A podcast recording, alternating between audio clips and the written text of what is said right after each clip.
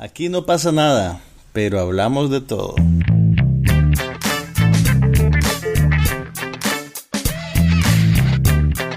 Un podcast sobre cine, TV, tecnología y todo lo demás.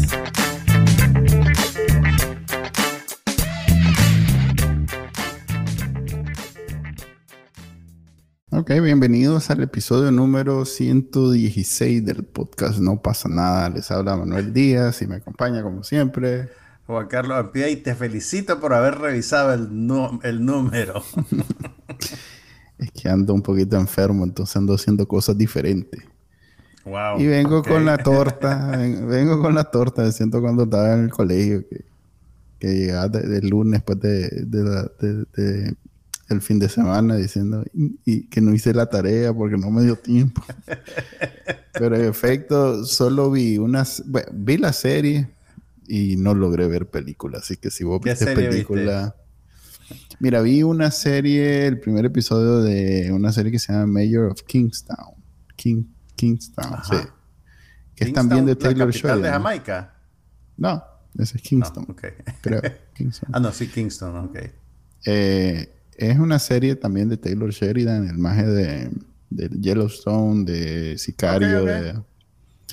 Em, es, se supone, le hicieron mucha propaganda, está en Paramount Plus, es de MTV por alguna razón.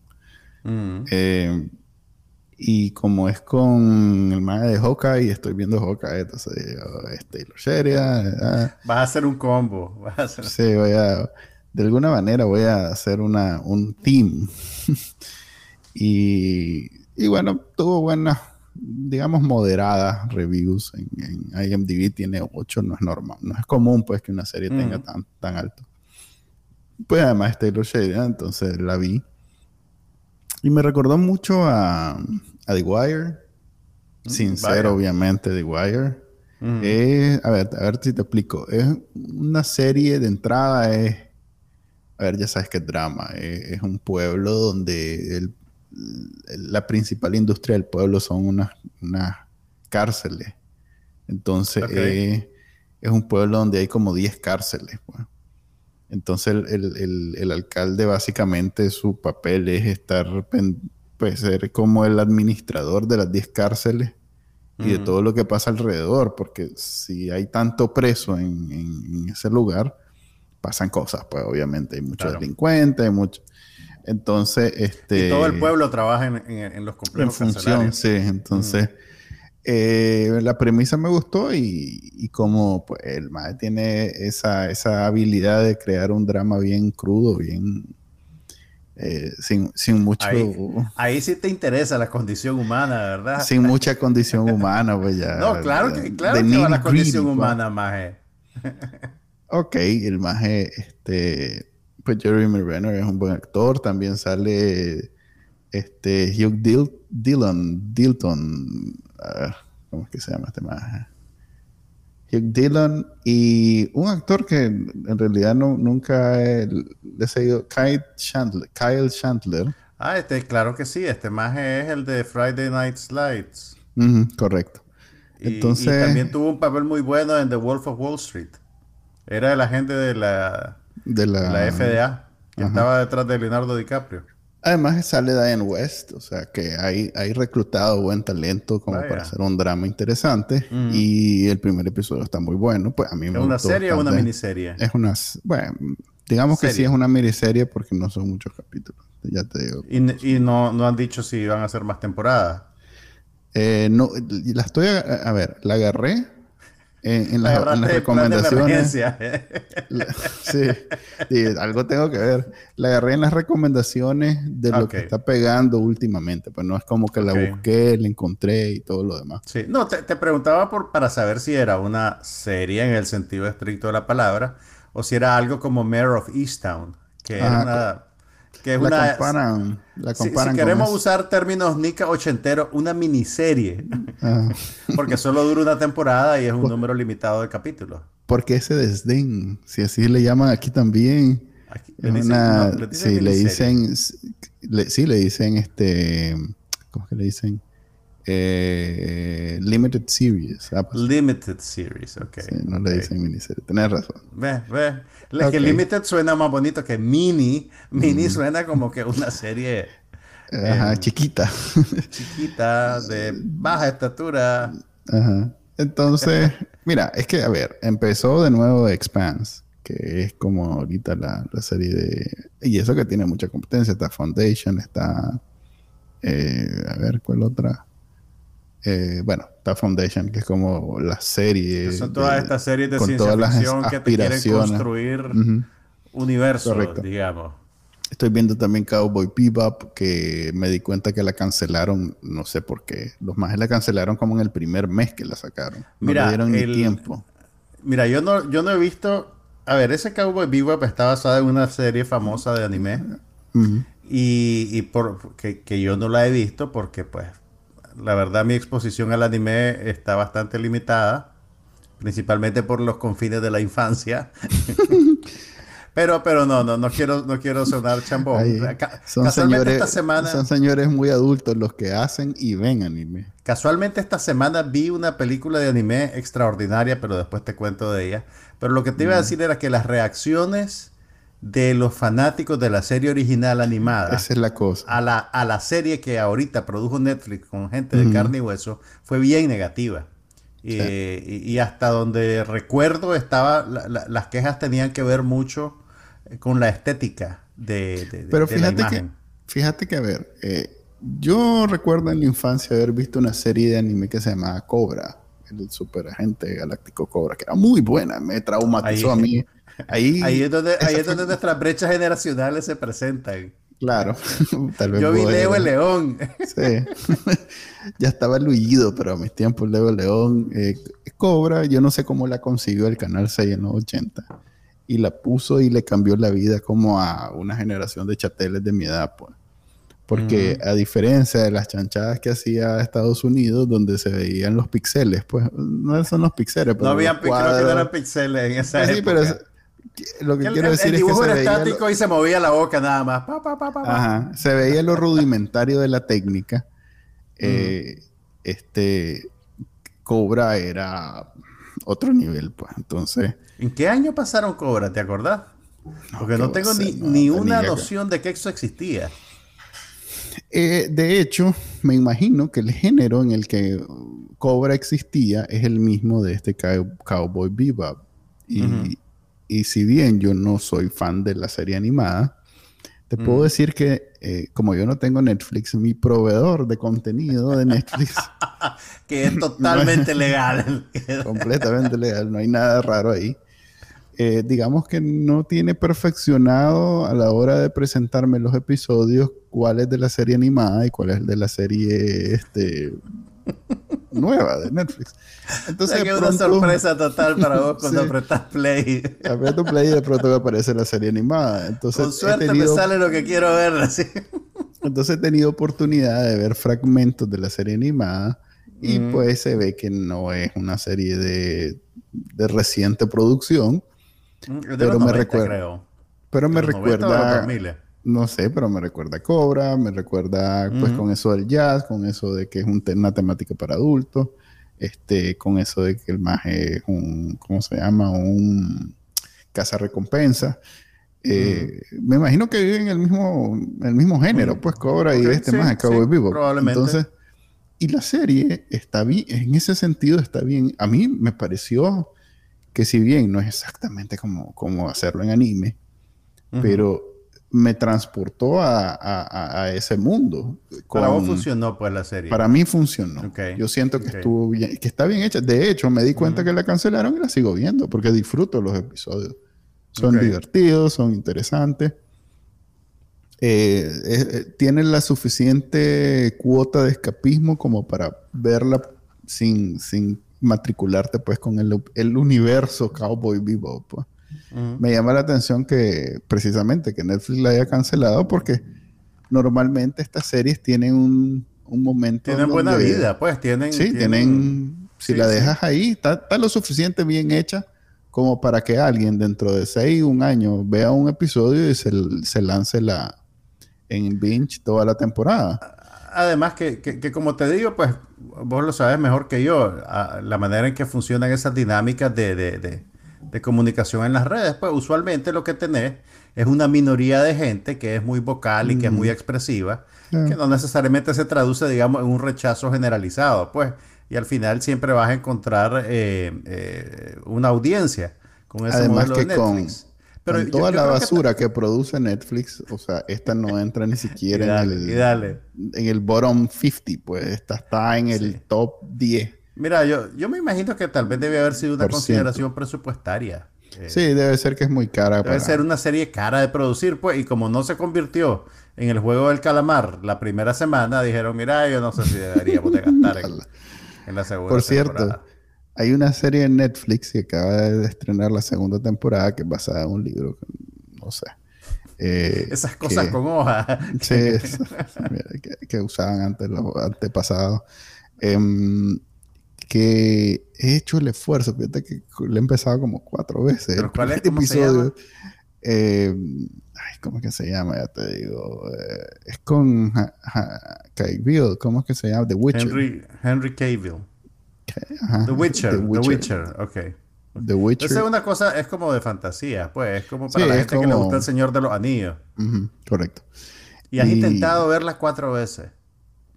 Sí. Okay, eh, ahora voy a hacer la pregunta obvia. Veces, si no la pudiste ver la primera vez, ¿por qué insistís? Porque hay una, una, una, fuerte eh, comunidad que la sigue y dice que es lo mejor de Netflix.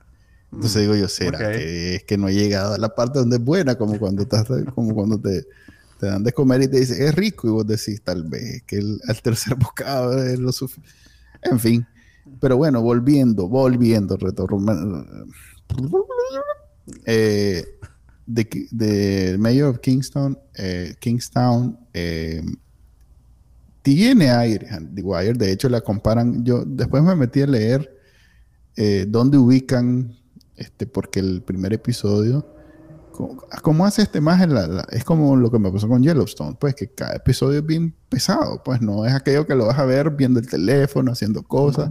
Tienes que poner atención. Tienes que poner atención y, y pues hay muchas escenas intensas juega con tus sentimientos y entonces te hace pensar. Entonces estaba viendo si valía la pena. Y hay un montón de gente que la compara precisamente con aquella serie esa que acabas de mencionar de Town Town ¿cómo es que se eh, llama? Mayor of Easttown. Mayor of Easttown. Mayor of Easttown. Y yo no encuentro la comparación. La verdad, pues solo he visto un episodio, pero yo no veo, o sea, más allá de que hay cosas que suceden donde hay que descubrir quién lo hizo y todo lo demás, no encuentro la Tal vez, porque es un Podría ser el, enfoque en una comunidad a través de un solo personaje.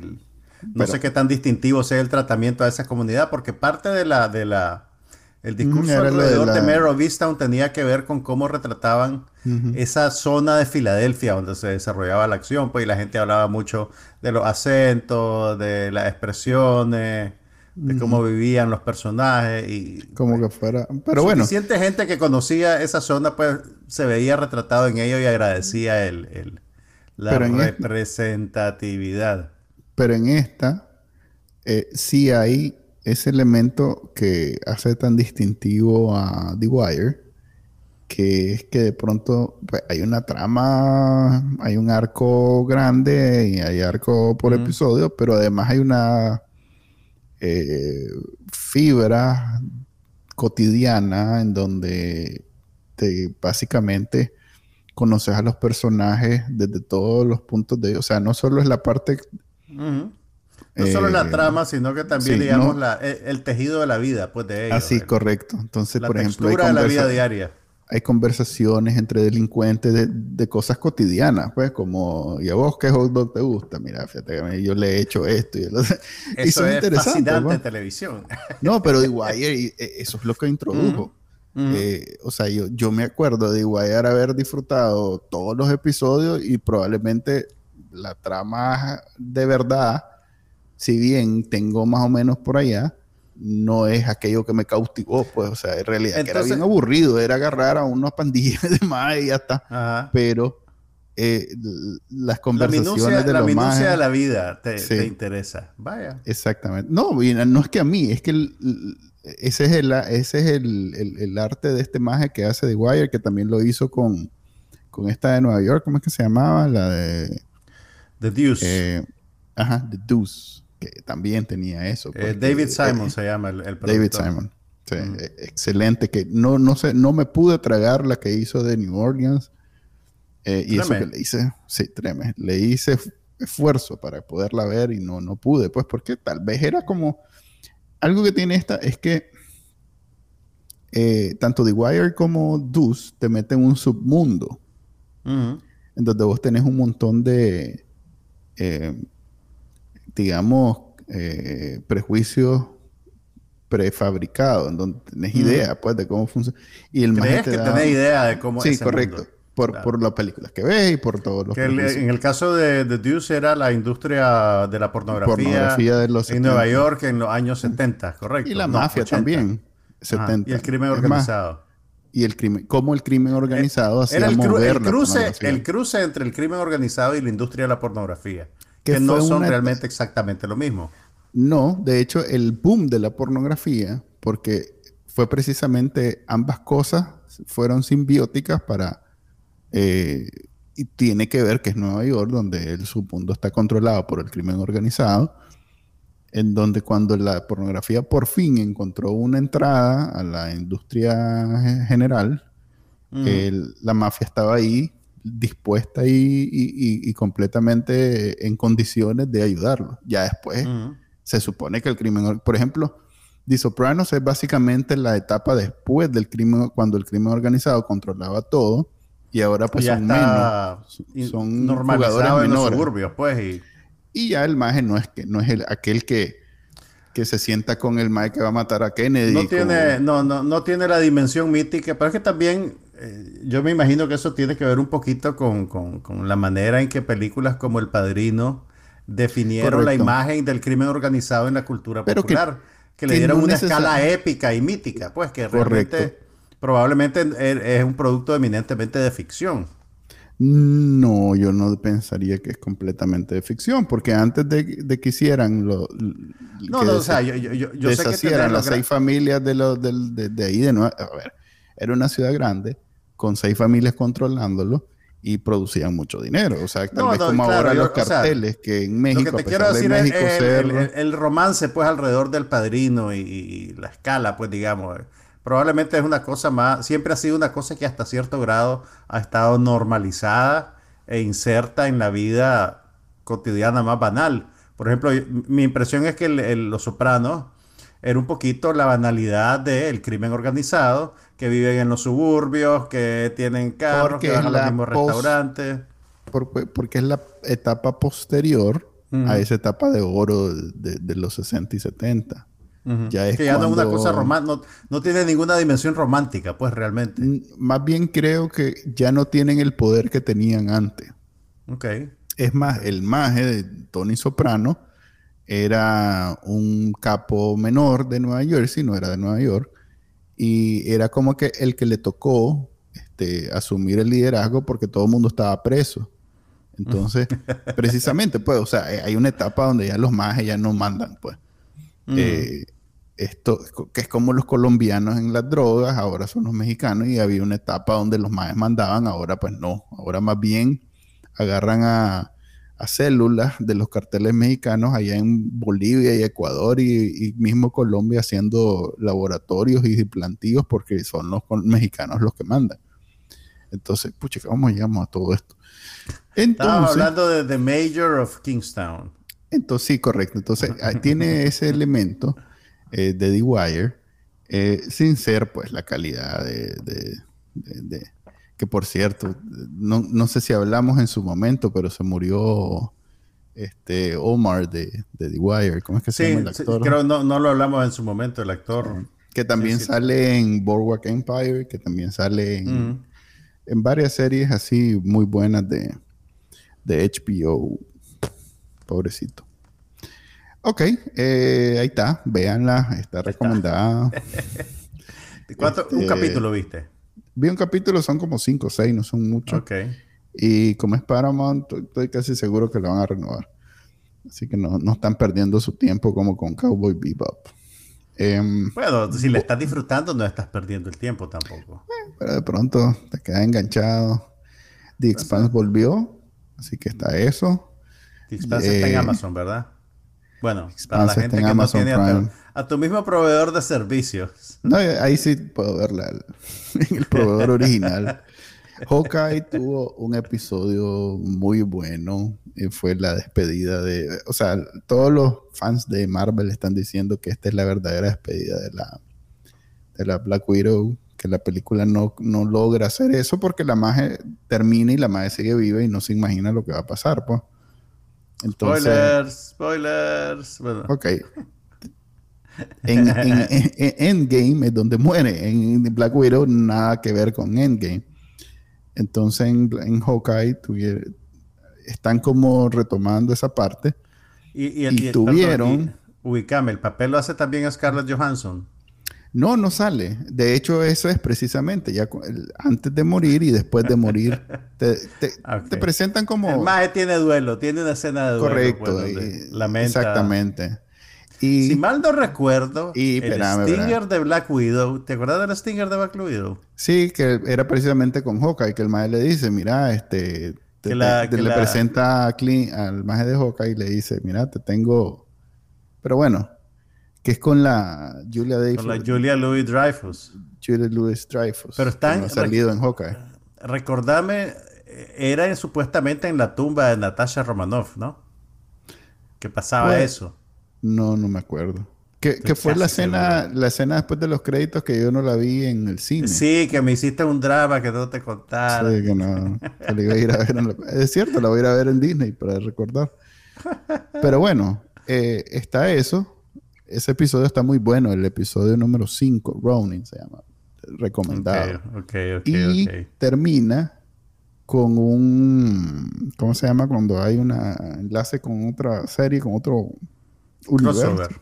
Con un crossover de. Eh, con los mopeds. No. Son de Disney también. Son de Disney. Podría, ser. No, Podría pasar. No descartemos. Este, con, Eso sí lo vería.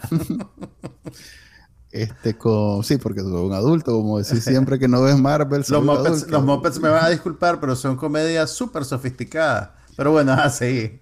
Ay, pues pucha, ¿cómo es que se llama? Daredevil. Sale Kingpin. El mismo Denofrio, sale el mismo ah, actor haciendo Daredevil. O sea que es el villano de Hawkeye. si te vas a Twitter, a, Twitter Marvel, se, quemó, Twitter se quemó. Colapsó, colapsó. Todo. Los muchachos se, quema con mucha facilidad. no trataste de ver la película Los Araña, ¿verdad? No. La que empecé este fin de semana. Para nada. No, estoy hecho irme a meter al, aire acondicionado del cine. Ah, para va, a ser, vector de infección, además, ah, además a, otra gente. todo el chihuinero lo voy a dejar hecho. Sí, no, mala onda, mala onda. Bueno, a ver, ¿qué te cuento? Bueno, ya que estás hablando de series, eh, ok, eh, regresó una serie cómica que a mí me gusta mucho que se llama Pen 15. Ah. Eh, no sé si te acordás, es, es una de esas producciones de Lonely Island que eh, la producen y la protagonizan Maya Erskine y Anna Conkle, que es una película de dos. Eh, es la vida de dos niñas adolescentes en, en, la escuela, en lo que los gringos llaman el junior high, y que los papeles principales los interpretan estas dos comediantes adultas. Entonces, ella. ¿No te acuerdas de esa serie de plano? Para nada, no sé, no sé ni de qué está hablando. Ok, esta serie salió hace como. Eh, la, empezaron como en el 2019, creo. Yo creía que iba a hablar de MacGruber, MacGruber. No, MacGruber, no, no. Volvió. Volvió así, eso lo podemos repasar después. Pero mira, esta serie, o sea, el, concepto inicial es, bien. Es, simpático, es un poquito controversial también, porque el, el hecho de que tengas a dos comediantes adultas haciendo papeles de niñas, permite que en cámara eh, participen o hagan cosas o situaciones que no podés mostrar con actores infantiles realmente.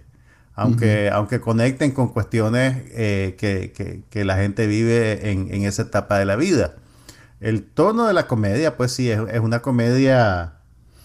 A ver, ¿cómo te puedo decir? Eh, es una comedia bien interesante porque está preocupada, digamos, por las dinámicas pues, del, de la amistad, las primeras relaciones amorosas, la relación con los padres. Eh, realmente es bien interesante, fíjate, está muy bien hecha.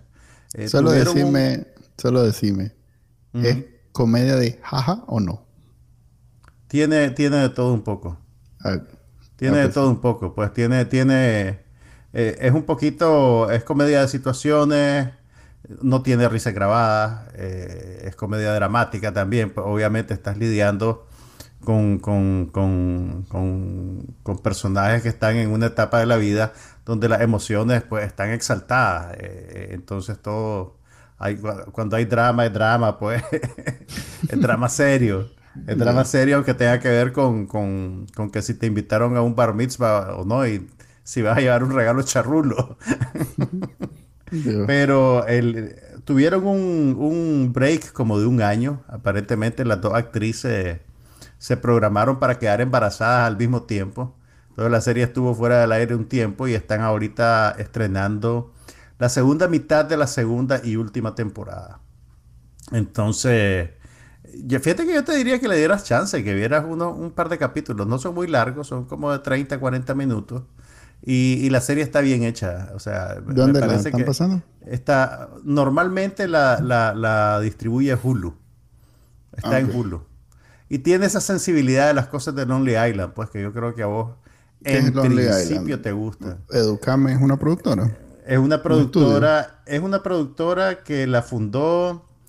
Ay, ay, ay. Este maje que estuvo en Saturday Night Live varios años y que después se fue a hacer una Brooklyn Nine-Nine. Ah, este. Puchica. Eh... Eh... Ese maje. ya te digo. Ok, mira. Estos majes. Andy Samberg. Andy Samberg, exactamente. Entonces, Andy Samberg, además de que era del elenco de, Saturday Night Live, él también tenía un par de brothers con los que producían videos para Saturday Night Live que no eran sketches. Sí. ¿Te acordás vos de aquel del Dick in a Box y esas cosas así? Sí, sí, sí. esas eran cosas producidas por Lonely Island. Entonces, ya cuando el maje se retiró de SNL, o tal vez incluso cuando estaba ahí, eh, Lonely Island funcionaba como una unidad de producción independiente y siguieron haciendo sus cosas, pues. La, la, película esta de Palm Springs, que él era el protagonista, que hablamos de ella hace como un año, es una producción de Lonely Island, por ejemplo. Tienen, tiene el maje, creo que también es con Lonely Island, una película con los personajes de Dick in the Box, pues que, eh, que son como... Ah, que es como un boy band, Never Stop Stopping. Sí. No la he visto, pero sé cómo se llama. No, fíjate que no es tan divertida, pero es muy, muy creativa, muy original. Pues, ese, es mi punto. Pues, por eso cuando me decís que si es comedia jaja, te digo, pues, sí, no. no pues, Andy Samberg ahí, ahí. Es sátira, pues la sátira, la sátira no, no siempre es jaja. Hay un, hay un filtro ahí que ya me garantiza que va a ser. Pero mira, esta, esta gente hace cosas interesantes porque usan lo, que los griegos llaman el high concept. Pues porque si yo te digo, ok, vamos a hacer un, drama juvenil donde las jovencitas protagonistas son unas viejas de treinta y pico de años. Entonces, o sea, eso, o sea, de por sí la imagen es ridícula. ¿Verdad? O sea, ¿me entendés? O sea, dos viejas vestidas como niñas. Pero dentro de la serie, o sea, está normalizado, ¿verdad? Y todos los demás actores interactúan con ellas como que si fueran unas niñas. Y, sus compañeritos de clase sí son actores infantiles. Entonces, a pesar de que la situación sea seria en la superficie, por esa incongruencia, eh, tener ya, digamos, como un barniz cómico en todo lo que te están presentando. Que conste, ellas no lo, no lo, no lo inventaron. Bueno, sí, no, es exactamente lo mismo, pero en los 90. Eh, el Chocoyito Chimbarón ya hacía eso. Mira, en, los 90 había una serie, eh, una serie en Comedy Central. no, hombre, en los 90 y, y, en, Estados Unidos, en Nicaragua. Ah, ok. Había, una serie que, eh. que se, es que nosotros somos internacionales. Sí, Había una serie que se llamaba Strangers with Candies. ¿Te suena? No. Que era con, esta comediante que se llama Amy Sedaris. Que ella hacía el papel de una vieja, una vieja como con récord criminal y no sé cuántas cosas más, que regresaba a la secundaria. O sea, a tomar clases en secundaria y entonces el, foco de la comedia era pues el contraste entre esta vieja que ya había vivido décadas de mala vida y los muchachitos que están en la, en la flor de la juventud, pues, pero este no es el mismo caso, pues, porque la, la, adulta hace el papel de niña. Pero bueno, el, el... ¿Y es PG-13 o es... No, es, no, no, o sea, no, es vulgaridad, pues, pero... No es HBO, pues toca, pero toca temas que tienen que ver con sexualidad, con cuestiones que, no pues, es, digamos... Sin, ser explícito. O sea, pues. a ver, el, público para esta serie son adultos que les gusta la comedia, básicamente, pues, ¿me Ah, pues no, no, es una y, y, fíjate que es curioso que me pregunte eso porque lo, conecto. Bueno, esa es la serie, se llama Pen 15. Lo conecto con otra serie con la que me he estado poniendo al día en la última semana que era, eh, ¿alguna vez viste vos Sex Education de Netflix? Eh, sé de ella, pero... Ok. Mira, eh, bueno, ya lleva tres temporadas y acaban de renovarla para la cuarta. Qué buena. He tenido mi... Fíjate que te diría, o sea, la primera, yo, yo vi la primera temporada y me gustó y la vi completa de corrido. Ya después cuando salió la segunda, no, no, no, me, tardé en, verla, pues un par de años, en regresar a ella. Pero fíjate que realmente es una serie eh, que, a ver, es un buen argumento para, para, para presentarte cómo una serie se refina con el paso del tiempo. Eh, mm. Porque de entrada, a ver, la premisa de la serie es que vos seguís las aventuras de un adolescente, eh, hijo de una terapeuta de sexualidad, todo esto pasa en, Inglaterra, en una zona medio rural de Inglaterra, pero el protagonista es este adolescente, su mamá es una terapeuta de sexualidad famosa, y él en la escuela empieza a aconsejar a sus colegas. El maje básicamente abre como una clínica pirata.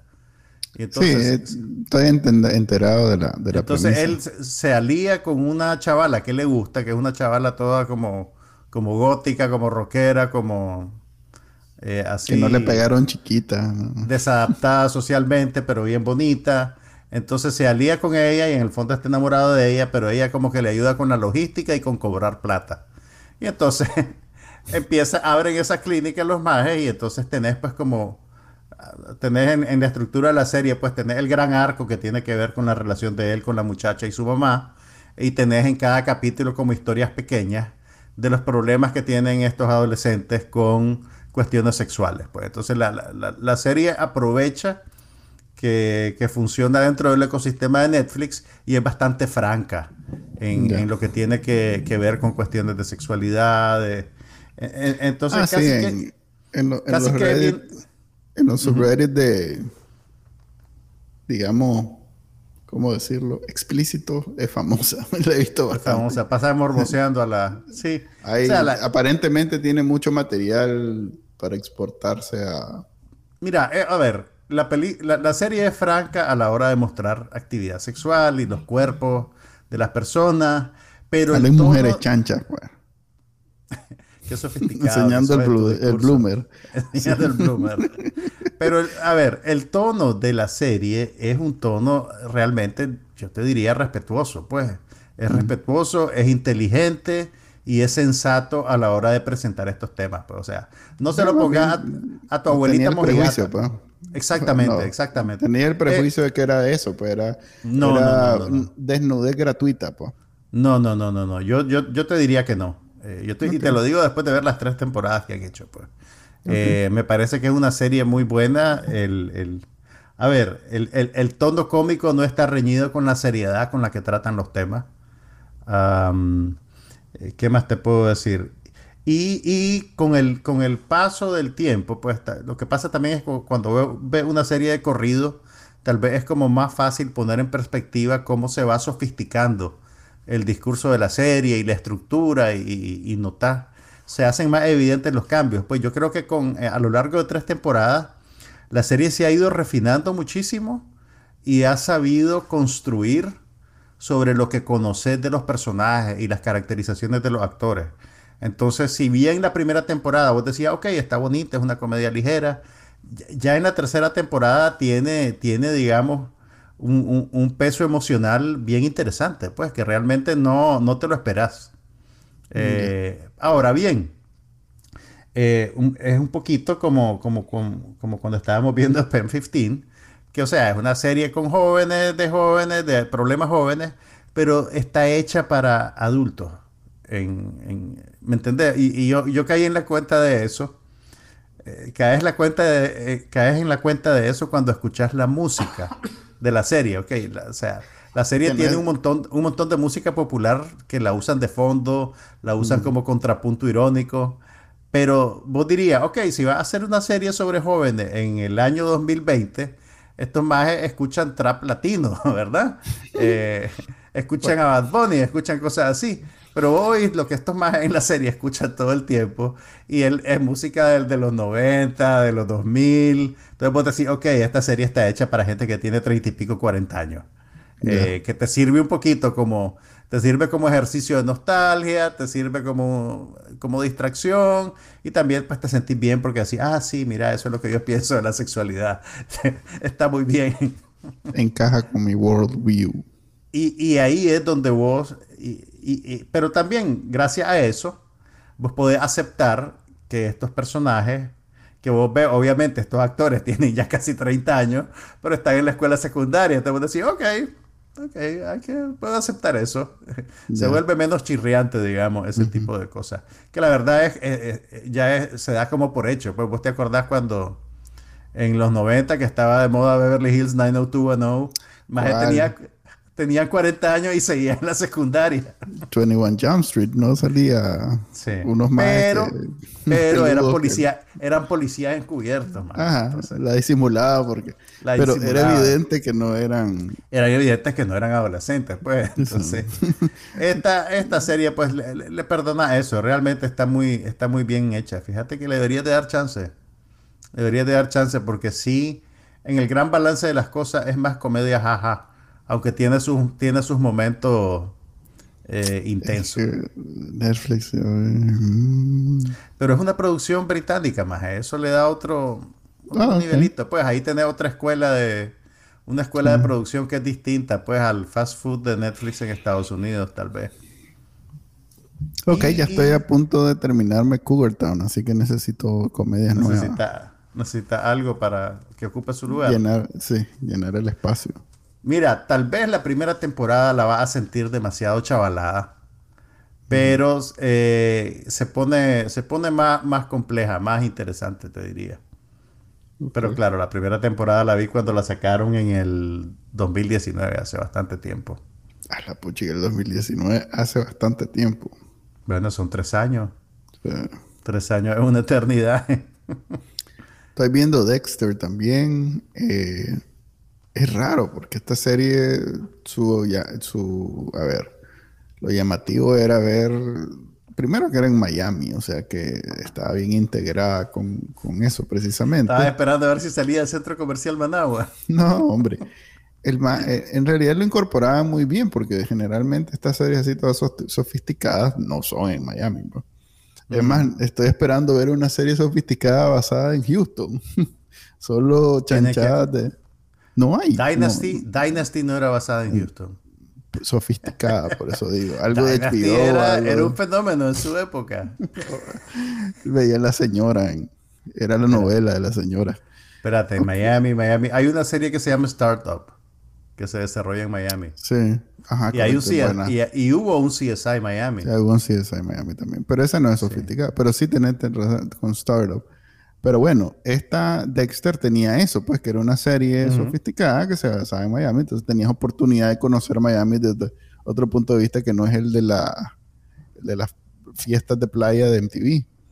Eh, ahora es todo lo contrario, todo lo contrario. A ver, el maje, lo que veías vos era al maje eh, completamente en control de la situación, que en Miami haciéndose el pendejo. Ahora es en un pueblo donde no deja de nevar. Yo no sé por qué cada vez que lo veo me da frío. En donde solo cagadas hace. y, todos los episodios lo, van, pues, lo van descubriendo más. Entonces es como lo contrario de lo que era Dexter original, pues. Pero vos sentís que ese revisionismo es, eh, no quiero decir congruente, porque obviamente es un cambio radical, pero ¿tiene sentido dramático? Creo que no, creo que más bien es, como... De entrada esto es un, una, forma de sacarle más dinero a, la franquicia original, pues en realidad. A, un, a un IP. Sí, es eso. El mae quería reales, el director quería reales, el, otro quería reales, entonces todo el mundo se juntó y diga, hagamos, saquémonos de las nalgas seis capítulos, diez capítulos, lo que sea, y los ponemos. Mm. Como aquello de Friends que hicieron este año. Como la reunión de Friends. Ajá, como la reunión de Friends. Em, pero, pues como no es tan famoso ni tan grande como Friends, eh, es Showtime y es una serie pues, de esas era una serie, pues tuvo su éxito, pero digamos que era una serie de culto. Correcto, pues tiene una audiencia que no necesariamente es la, masa... No es una audiencia masiva, pero sí es una audiencia fiel. Y es una audiencia que aprecia eh, si los más se esfuerzan en hacer un producto de calidad.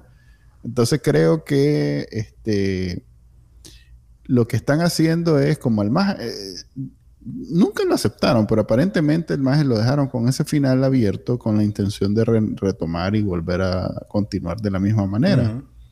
Eh, creo que en esta sí ya lo quieren cerrar.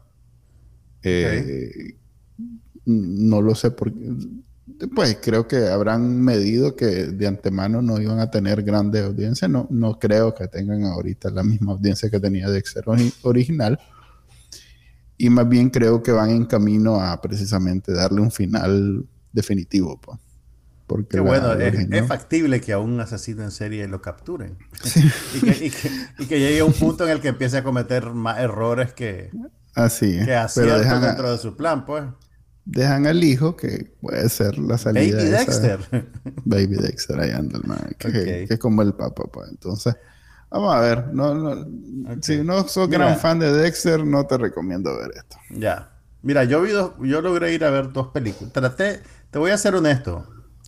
Quise ir a ver El Hombre Araña para poder hablarles de la película, ¿verdad? Ahorita que estén calientes. Pero fue imposible, o sea, los boletos ah. volaron. Volaron, volaron. Pues, y también yo, pues, trabajo. no puedo ir todos los días a las 2 de la tarde al cine, por mucho que me encantaría.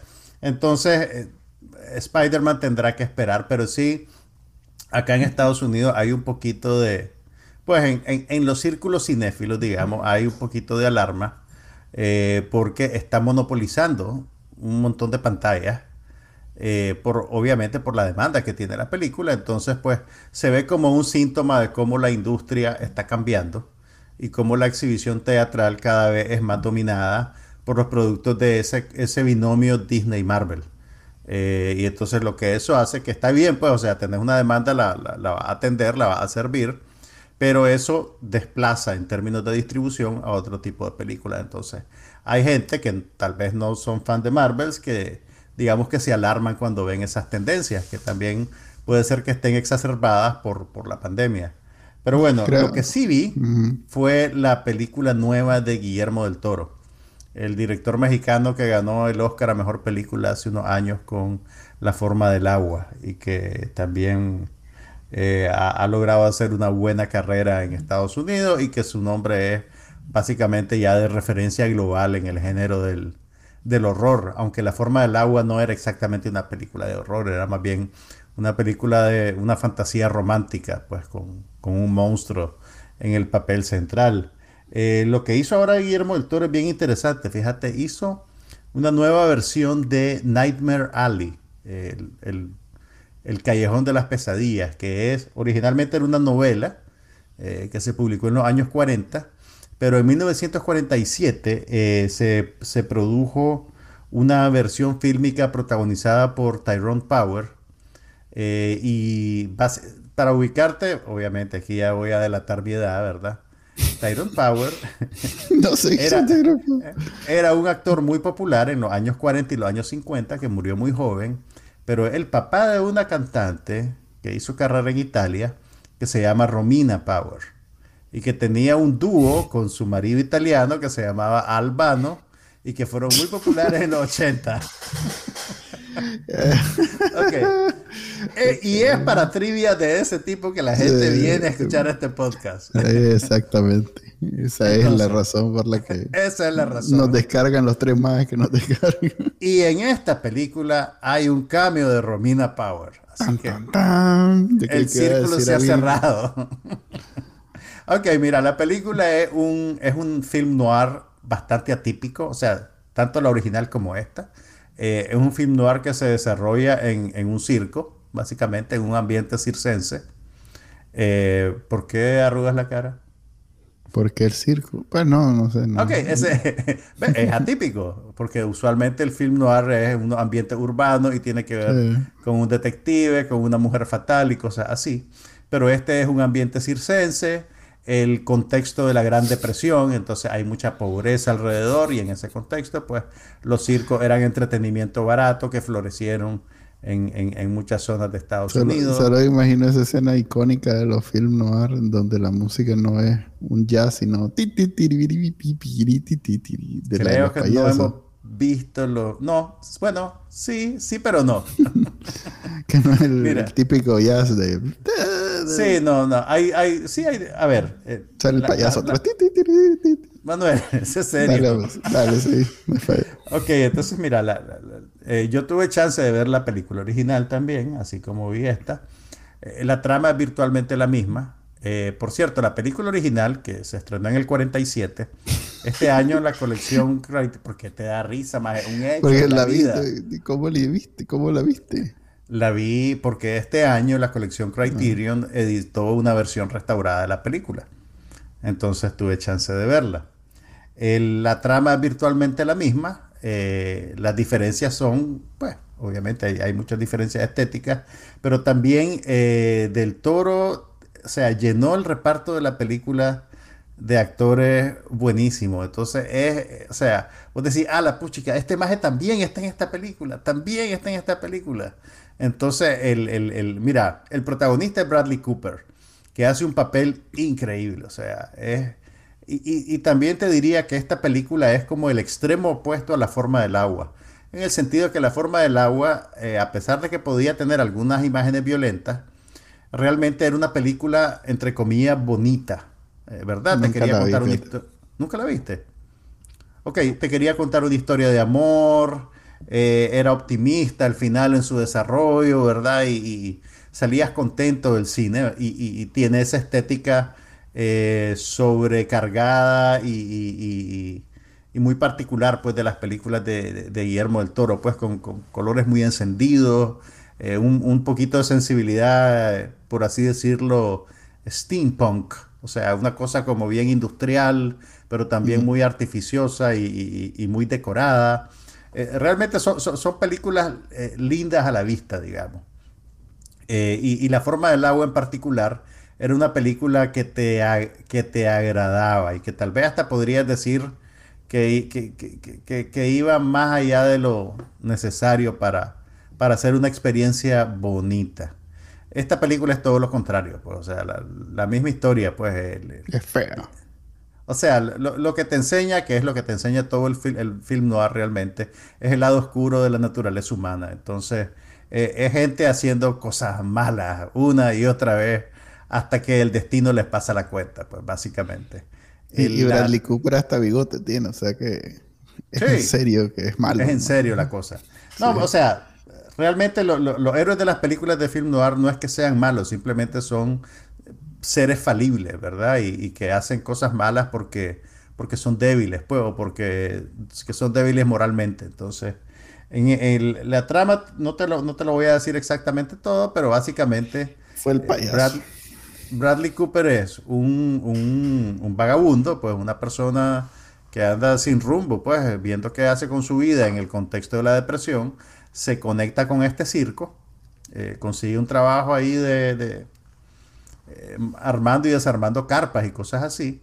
y a través de él conoces todo ese mundo del circo, eh, y que, puede ser encantador y puede ser sórdido también a la vez. Aquí es más sórdido que otra cosa. Y entonces él se convierte como en el aprendiz de un mago que tiene un sistema para hacer su acto de que lee mentes, ¿verdad? Obviamente él no está leyendo mentes, pero tiene, digamos, un sistema y una manera de comunicarse con su asistente que le permite hacer creer a la gente que, que, que está adivinando cosas y que se comunica con espíritus y la gente feliz pues paga sus 10 centavitos y, con eso se van, se van contentos. Entonces Bradley Cooper lo que hace básicamente es eh, robarse los secretos del mago y escalar la operación para convertirse en una atracción de gente rica. Y a través de ahí llega a montar un, plan en el que básicamente va a estafar pues, a gente rica. Pero como suele suceder, eh, sus ambiciones se disparan, se termina metiendo con la gente equivocada y las cosas no salen como él espera. Pues, pero eh, la, película eh, está súper bien hecha. Está muy bien hecha. Sí, te diría que su, principal problema sí es que si vos viste la película original, ya sabes el final. O sea, o sea, sí, que es muy poco probable. No, eh, pues, anda pues, viendo películas de los 40? Bueno, hay gente, habemos, habemos un extracto del público que hace ese tipo de cosas. Eh, pero o sea, si vos no has visto la película original y lo que vas a ver es nuevo para vos, pues realmente la película funciona en todos los niveles, digamos. Eh, y, te da sorpresas y cosas. Sí, sí, no, totalmente. Y Bradley Cooper es excelente. O sea, nada de lo que... O sea, él, él, era muy bueno en, en, en, su versión de Nace una estrella, pero te diría que este, este, e, e, esta actuación está en otro nivel. Eh, o sea, mm. él, él, es, él es lo mejor, es, tan bueno que es mejor que la película. Eh, y tenés también papeles secundarios ah, Kate Blanchett. bastante interesantes para Kate Blanchett. Eh, también David Strathairn tiene un papel excelente. Eh, Rooney Mara está bien, pues, pero su personaje es como. Por el personaje es poco interesante porque es, digamos, el último reducto de, humanidad que le queda a él. Eh, su conexión, digamos, con, con la parte buena del ser humano y él, obviamente, pues no la. y por supuesto sale Ron, con ella. Ron Perlman. que sale Ron Perlman también. Eh, sale Willem Dafoe.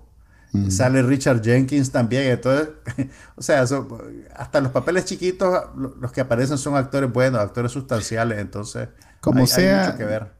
el papel no, no, va a superar nunca a Bradley Cooper el papel que hace de Rocket. O sea que. Ah, no jodas. ese, es serio, maje. Ese es su papel. Ese es serio, maje. El, legado que lo va a recordar. El legado. ese Creo que está, siendo, está siendo muy optimista, pero bueno. Pero, ok, esa es Nightmare Rally, que es mi... sí se la recomiendo. Así que véanla cuando puedan. Vi un póster de esa película, ahorita me estoy dando cuenta, que se ve muy bonito. Sí, es que eh, las películas de Del Toro Visualmente son... Son, estéticamente bien elaboradas, pues, y, son interesantes. Pero a diferencia de la... Gener Él más generalmente se esfuerza mucho en, en esos escenarios eh, pues no sé cómo llamarle, fantasioso. Idealizado. Eh, ajá, pero pues más, que todo es un, es un, mundo lo que crea. Sí. Pero aquí lo que estoy viendo es, un cuadro muy bonito donde sale Kate Blanchett, muy bonita y sale como bien, no sé, pues me pareció atrás. Me dieron ganas de irla a ver al cine, pues. Sí, mira, el, el, el, incluso, a ver, por, por, la, por la época en que se desarrolla la película, eh, tenés muchos elementos de, diseño art deco. Por ejemplo, la oficina de Kate Blanchett hace el papel de una psicóloga, eh, de una terapeuta que tiene una relación complicada con, el personaje de Bradley Cooper. Y hay varias escenas que se desarrollan en su despacho. Y el despacho está diseñado con, decoración estilo art deco. Eh, también toda la trama tiene que ver un poco con, con, con tener, digamos, la, tensión de la Segunda Guerra Mundial detrás. Eh, hay, por ejemplo, un personaje secundario que tiene, que perdió un hijo en la guerra y quiere que Bradley Cooper le ayude a, hablar con su hijo. básicamente. Entonces, el, el a ver, eh, Del Toro está trabajando, digamos, sobre una época específica donde tenés varias tendencias de diseño que él logra eh, eh, reconstruir en el contexto de su película y que contribuyen a hacer que la película sea visualmente muy, muy interesante, pues muy, muy, muy elaborada. O sea, realmente es una, es una película hermosa. En, o sea que si, su superficie. Si vos vas al cine y no encontrás ticket para el hombre araña, esta es una buena opción para meterte y no salir y no irte a tu casa derrotado porque no pudiste ir al cine. Sí, pero si vas a buscar el hombre araña, o sea, esta película es eh, anímicamente es todo lo opuesto a una película de superhéroes, pues, ¿me entendés? O sea, eh, si querés ver una buena película, yo te diría, anda de un solo a ver esta película. Pero, pero, pero no es, pues, digamos, equivalente al hombre araña. Te acabas de, de, cagar en toda la estrategia de Disney de, hacer reales con el hombre araña. No, no, pero no, claro que no, estamos claros de eso. Pero fíjate que incluso parte de, parte de la discusión que ha habido sobre el, sobre la monopolización de las pantallas gracias para el hombre araña tiene que ver un poquito con que Disney compró a Fox. Eh, ¿Te acordás? Que no sé si fue este año, creo que fue este año. Y Nightmare Alley eh, es un estreno de Fox. Entonces hay gente que está diciendo que Disney eh, está deshaciéndose de, esas, de esos productos de Fox, que creo que incluso West Side Story de Spielberg es una producción de Fox. Entonces también han estado criticando la manera en que Disney está programando estas películas de salida y poniéndolas casi que a competir en desventaja con el hombre araña porque no son, digamos, pero no es el mismo público, al contrario, más bien, más bien la gente se queja que, que, de pronto hay solo películas para un público y que no hay para el otro, más bien es una buena cosa que hayan estas dos opciones.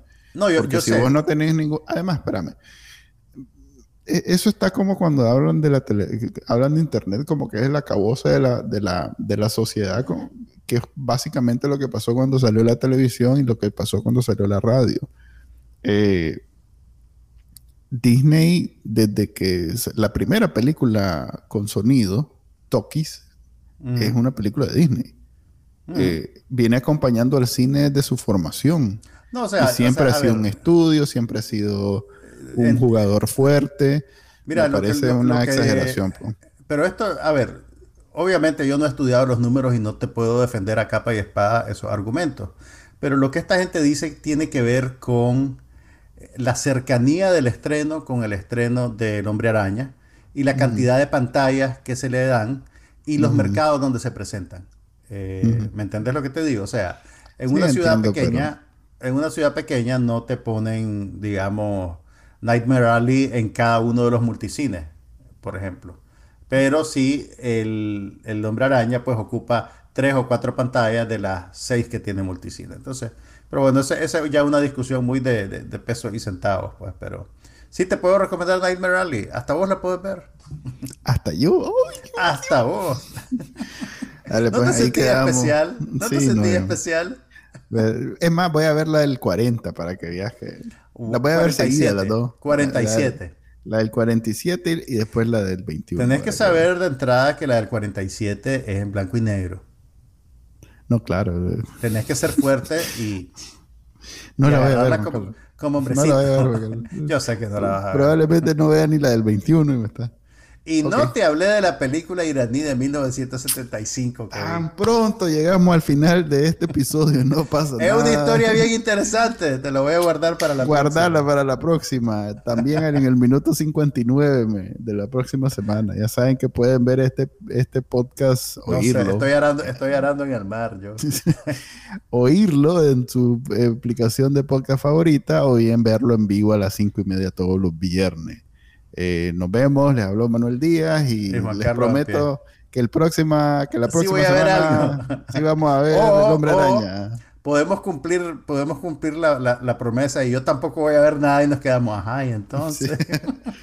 y de béisbol no sabe nada de, béisbol, y de fútbol no, hay nada que decir. ¿Cómo están las niñas? ¿Cómo están?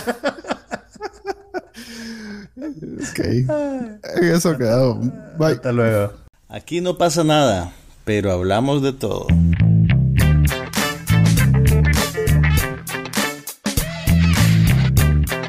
Un podcast sobre cine, TV, tecnología y todo lo demás.